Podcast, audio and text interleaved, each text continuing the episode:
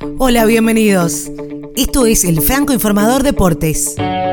Vamos a actualizar lo acontecido hoy en el Rally Dakar, esta edición número 40, que tuvo su cuarta etapa y se recorrió íntegramente en San Juan de Marcona, todavía en territorio peruano.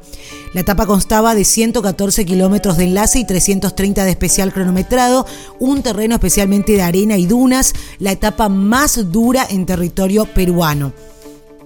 En la categoría quads, el ruso Sergei Karyakin dio la sorpresa al cortar la racha del chileno Ignacio Casale y liderar la cuarta etapa. El piloto chileno, que venía de ganar las tres primeras jornadas, finalizó segundo a 43 segundos del ruso.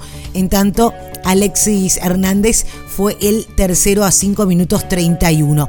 En la tabla general sigue liderando Ignacio Casale con Cariaquín y Hernández como escoltas.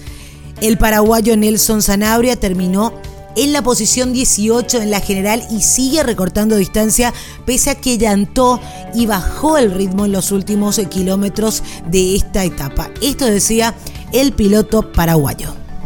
Los últimos 40 kilómetros eh, llanté, me bajé como para ponerle el tigepando, el, spray, y me di cuenta que estaba el agujero, me innecesario hacer.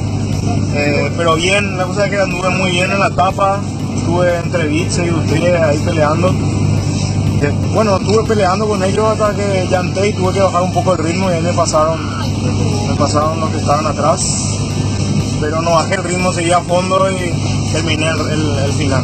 Por suerte había mucha arena y, dunas y entonces el llantazo zafó un poco. Sí, se puso muy dura la etapa porque veníamos en, lugares de dunas y pasábamos a cerros con piedras. Y esos cerros con piedras estaban complicados. Yo creo que ahí ya eh, bueno, hay que prever eso.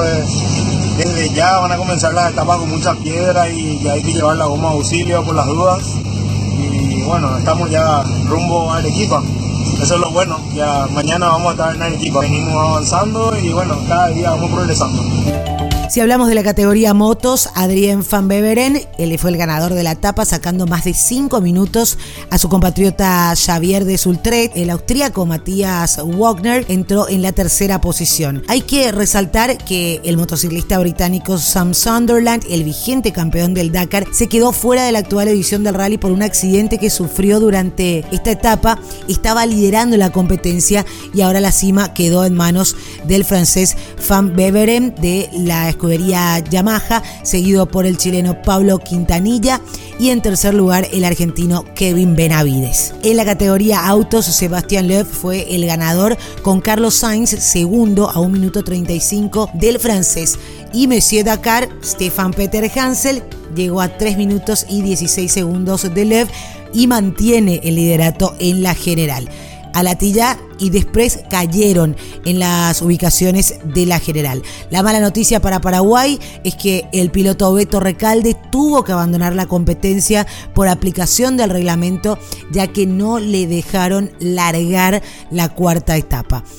En los utilitarios, el dominio de la clasificación quedó en manos del el francés Patrice Garrus, escoltado por el brasileño Reinaldo Varela y en camiones el ruso Eduard Nikolaev de Kamaz se quedó con la tapa. Federico Villagra de Ibeco finalizó en la segunda posición pese a haber sufrido llantazos y complicarse con el Fesh Fesh, que es el polvo en el aire, el vigente campeón y el argentino mantienen la misma posición en la general, primero y segundo respectivamente. Este miércoles se disputa la quinta etapa, la última en territorio peruano, antes de pasar el jueves a Bolivia, entre San De Marcona y Arequipa, se va a estar recorriendo esta quinta etapa que tendrá un total de 934 kilómetros y el especial de velocidad tendrá una extensión de 268 kilómetros con un largo enlace de 666 kilómetros. Esta fue la actualización del Rally Dakar en el Franco Informador Deportes.